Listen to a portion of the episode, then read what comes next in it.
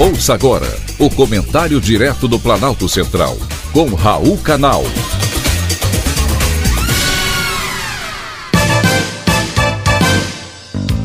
Queridos ouvintes e atentos escutantes, assunto de hoje: Brasil sem educação. O governo decidiu retomar 3.500 obras paralisadas ou inacabadas em escolas públicas. Assinou uma medida provisória que institui o Pacto Nacional pela Retomada de Obras pela Educação Básica. Foram reservados 4 bilhões de reais que serão usados até 2026.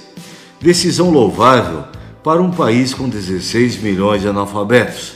Porém, o problema da educação do Brasil não é física, é de conteúdo. Não será a conclusão das obras que irá ajudar na qualidade do nosso ensino.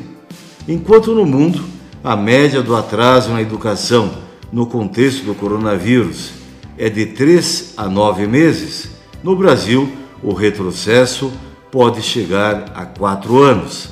Além do papel da Covid-19, Lula também pretende ajudar ainda mais nesse atraso ao suspender a reforma do ensino médio.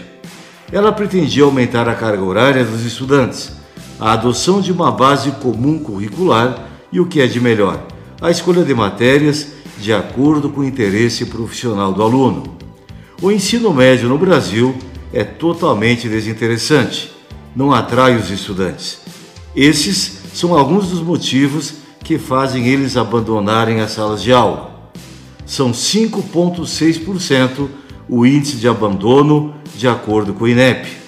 Em um país com dimensões continentais e marcado por desigualdades, garantir o acesso e permanência dos jovens na escola é desafiador.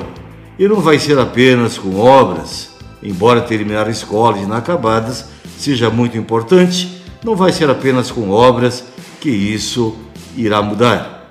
Infelizmente, estamos muito atrasados. Mais de 47% das crianças até 14 anos não têm educação básica de qualidade e, quando se tornam adultos, não têm boas qualificações para buscarem empregos de qualidade. De nada adiantam salas de aula, é preciso um professor que eduque e ensino para o futuro. Foi um privilégio, mais uma vez, ter conversado com você.